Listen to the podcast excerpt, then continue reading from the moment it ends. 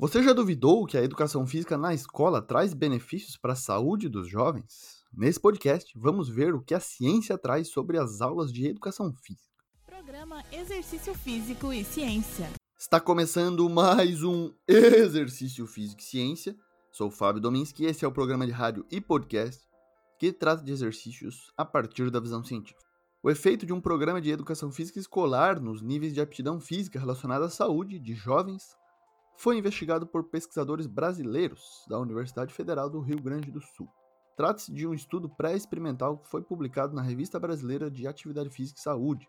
Os estudantes, que foram 40 meninos e 48 meninas, em uma escola privada de Porto Alegre, foram avaliados em relação à aptidão cardiorrespiratória através do teste de 6 minutos, flexibilidade através do teste de sentar e alcançar, força e resistência abdominal através das repetições em 1 minuto e o IMC, o Índice de Massa Corporal. O programa de intervenção foi realizado nas aulas de educação física com frequência de duas vezes semanais e duração de 45 minutos durante um ano letivo, algo que é comum aí nas escolas brasileiras, essa frequência de duas vezes na semana de educação física. As aulas eram compostas por um aquecimento de 10 minutos com alongamentos ativos e passivos, corridas curtas e jogos. Na parte principal houve treino de força e aeróbio, inclusive com exercícios como flexões, saltos, agachamentos e corridas contínuas e intervaladas.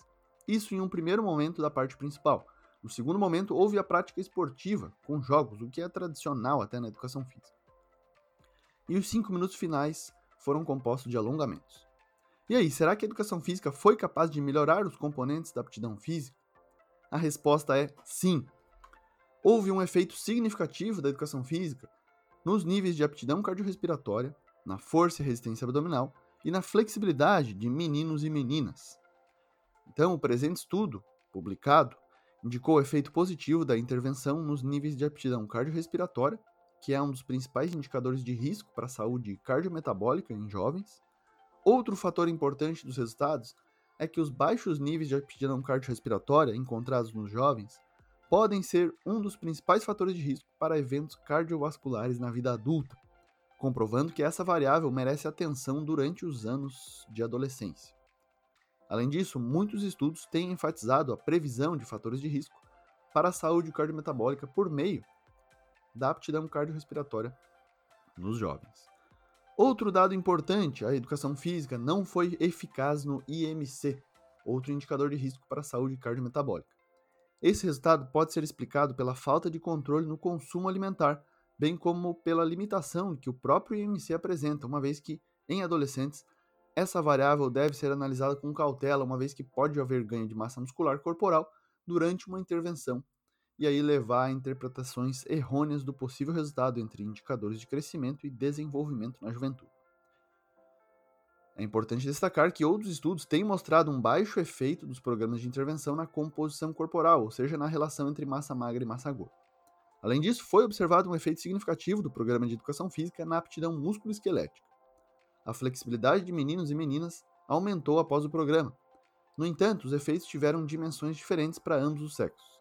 Enquanto as meninas tiveram maior efeito no número de abdominais em um minuto, então de 36 foi para 44 repetições, os meninos apresentaram um maior efeito na flexibilidade, de 22 para 27 centímetros. Esses fatos podem ser explicados pelos maiores valores de flexibilidade das meninas no início do estudo e de abdominais para os meninos, ou seja, quanto menor a aptidão músculo-esquelética durante o pré-teste, maior o efeito da intervenção. Então, quanto pior é uma condição no início, talvez melhor ela se torne, maior seja a diferença após a intervenção, no pós-teste. Bom, a educação física escolar duas vezes por semana, nesse estudo, demonstrou efeitos positivos sobre os componentes da aptidão física relacionada à saúde, principalmente a aptidão cardiorrespiratória, que é muito importante, além da aptidão musculoesquelética, que é composta aí por força e resistência muscular, além da flexibilidade. Esse foi mais um exercício físico e ciência, lembrando que todos os nossos programas estão no Spotify, no Google Podcasts, na Amazon Music Apple Podcasts e também no YouTube. Um abraço e até a próxima.